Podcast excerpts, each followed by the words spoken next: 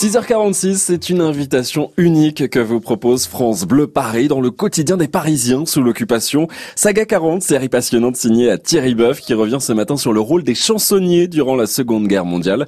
Leurs propos vifs contre l'occupant, souvent décriés par la propagande de l'époque. Paris sous l'occupation. Radio Paris. Ceux qui vous le disent vous mentent. Radio Paris est allemand. Les occasions de rire sous l'occupation à Paris sont rares. Les comiques troupiers d'avant 1940 sont souvent à l'index, interdits sur les ondes de Radio Paris, remplacés par des chansonniers de deuxième zone comme Mademoiselle Pipelette et Monsieur Durand. Bonjour Mademoiselle Pipelette. Bonjour Monsieur Durand. Je suis sûr Monsieur Durand que nous aurons aujourd'hui une émission réservée à l'harmonie. Mademoiselle Pipelette, on ne peut rien vous cacher. Aurons-nous du jazz? Vous aurez du jazz. De 18h45 à 19h30 avec Raymond Legrand et son orchestre.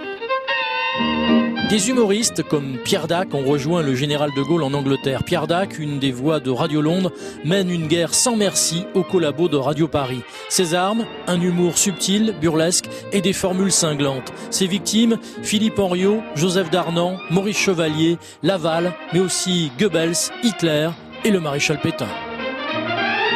Philippe Pétain, de son balcon, regardait la honteuse rangée de fauchetons, la brochette de sacrés cochons, de Paul Marion, à de Brinon, d'Arnan, d'Oriot, Laval, Henriot, d'un air éteint, il s'écria soudain. Y a-t-il des salauds parmi nous? Tous, tous, tous Prenne tes pieds par terre, la Francisque à la main, c'est la fin, il n'en restera guère de tous ces fils de Pétain. Le 10 mai 1944, sur Radio Paris, dans les studios des Champs-Élysées, Philippe Henriot, secrétaire d'État à la propagande de Vichy, charge violemment Pierre Dac.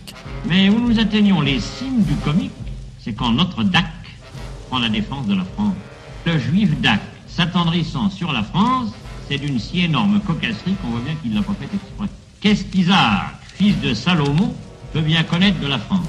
La France, qu'est-ce que ça peut bien signifier pour lui? Le lendemain, Pierre Dac sur Radio Londres répond à Philippe Henriot, peut-être pour la seule fois de sa vie, l'humoriste a retiré son nez rouge. Eh bien, monsieur Henriot, je vais vous le dire, ce que cela signifie pour moi, la France. Puisque vous avez si complaisamment cité les prénoms de mon père et de ma mère, laissez-moi vous signaler que vous en avez oublié un, celui de mon frère. C'est d'aventure, vos pas vous conduisent du côté du cimetière Montparnasse, entrez par la porte de la rue Froidevaux.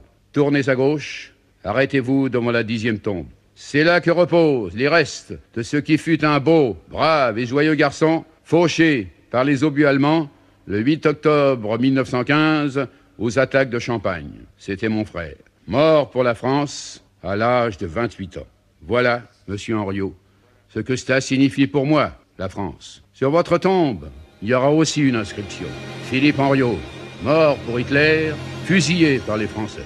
Bonne nuit, monsieur Henriot. Dormez bien, si vous le pouvez. Août 44, Pierre Dac quitte Londres et revient à Paris. Il dira un jour je remis la tenue civile et repris mes activités professionnelles qui étaient de même nature que celles d'avant-guerre, c'est-à-dire théâtralement, radiophoniquement, clubement, activement, effectivement et réciproquement. Adolphe, Adolphe, les épinards sont cuits.